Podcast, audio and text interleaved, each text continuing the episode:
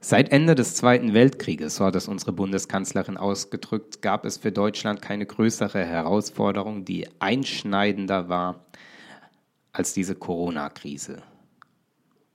Und ich merke, wie ich jeden Morgen zur Zeitung bzw. zum Internet greife und nachschaue, wie hat sich die Infektionskurve entwickelt. Gibt es ein Abflachen oder weiter ein exponentielles Ansteigen?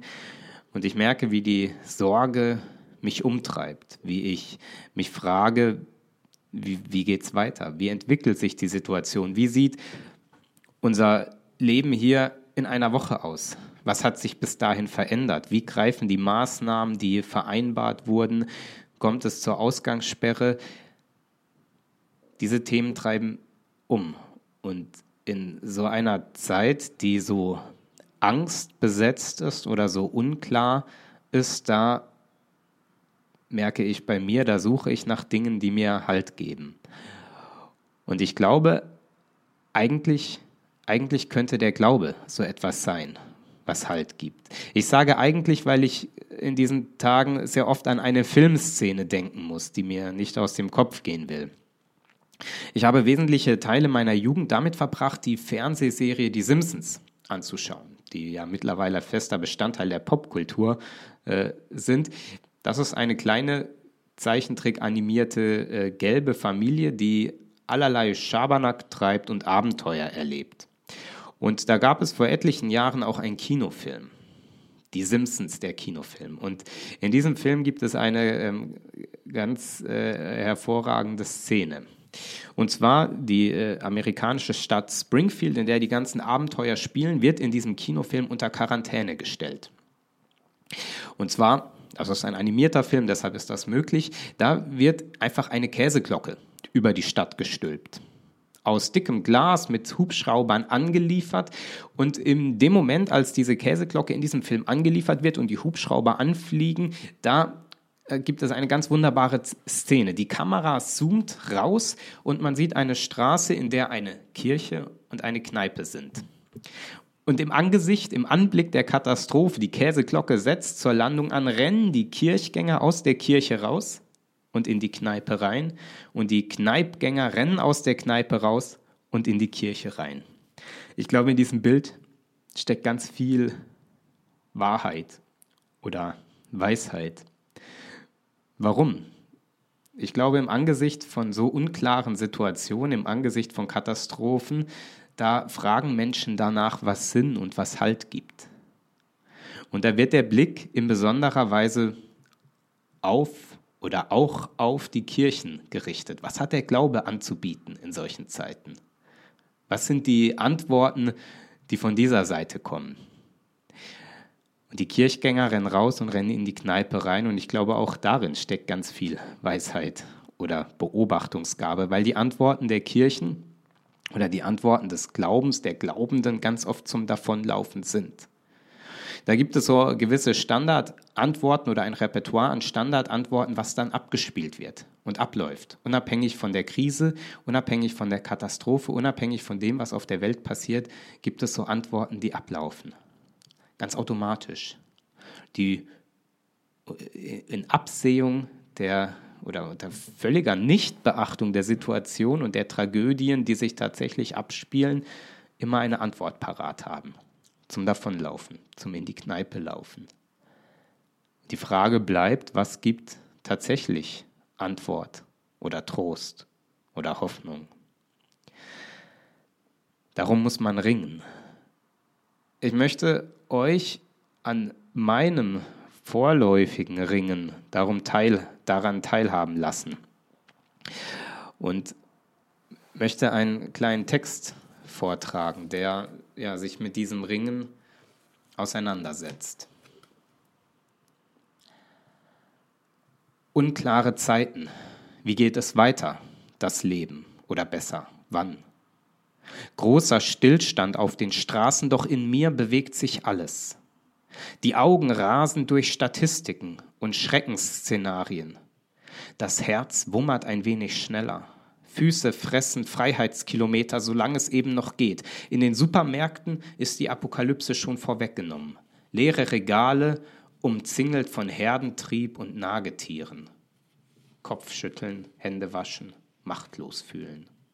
Ich habe zwar frisch gewaschene Hände, aber das Leben nicht in der Hand, nicht meine Gesundheit, nicht die meiner Lieben.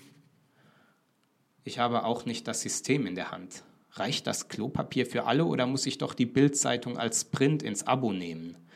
Was ist mit den Kranken? Was wird mit den Einsamen geschehen, mit den jetzt schon Vereinsamten? Was mit den Menschen, die einfach Menschen um sich brauchen? Was ist mit denen, die Hilfe brauchen, wenn die Krankenhäuser immer voller werden? Was ist mit den Menschen, die jetzt schon an der Belastungsgrenze sind, ob psychisch oder physisch? Ich spüre, wie der Strudel der Fragen mich umtreibt und mündet in der Frage nach dem Warum, Gott und dem, wo bist du, Gott? Und dem, wie geht's weiter, Gott? Ich kenne die Fragen. Bei jeder Krise und Katastrophe tanzen sie ihren immer gleichen Tanz vor meinem inneren Auge. Aber ist der Glaube nicht Trost, nicht Hoffnung, nicht Zuversicht, nicht Gewissheit? Oder hilft mir der Glaube, meine Hoffnungslosigkeit, meine Sorge und meine Ungewissheit auszuhalten? Und Gott, wo bist du? Im Himmel?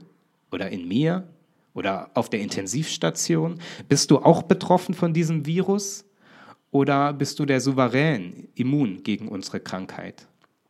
Deine Pläne seien unergründlich, sagen manche, deine Wege seien gut, sagen andere, warte nur, sagen wieder andere, der jüngste Tag kommt bestimmt. Und weißt du Gott, all das tröstet mich nicht. Dabei brauche ich eigentlich jetzt das Gegenmittel gegen die Angst, Dabei brauchen wir als Kirchen jetzt Worte, die nicht nur hohl klingen, sondern wirkungsvoll sind. Ich brauche Hoffnung, Trost und Zuversicht. Und ich suche danach und ich frage danach. Und dann ist Stille.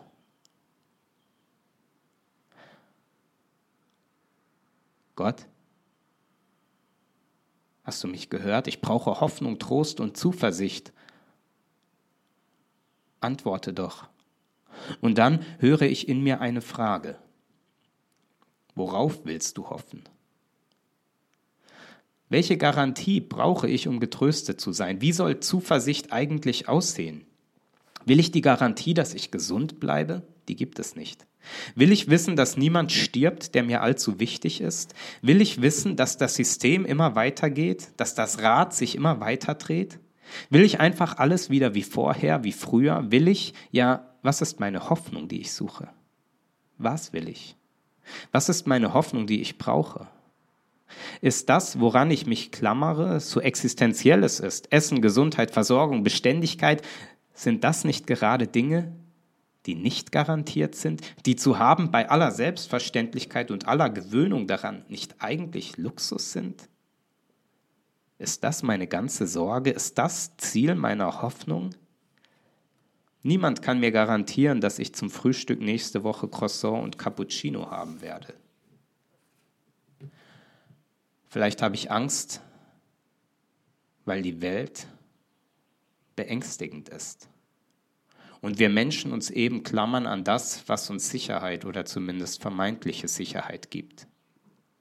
Vielleicht sind die Worte der Kirche oft deshalb so schwach, weil sie außer wohldosierter Wohlstandskritik oder Bekehrungsrhetorik nichts zu sagen weiß. Zumindest hier, wo Wohlstand und Frieden die meiste Zeit herrscht, wo man schnell vergisst, dass unser Leben, dass unser System immer ein Tanz auf dem Vulkan war.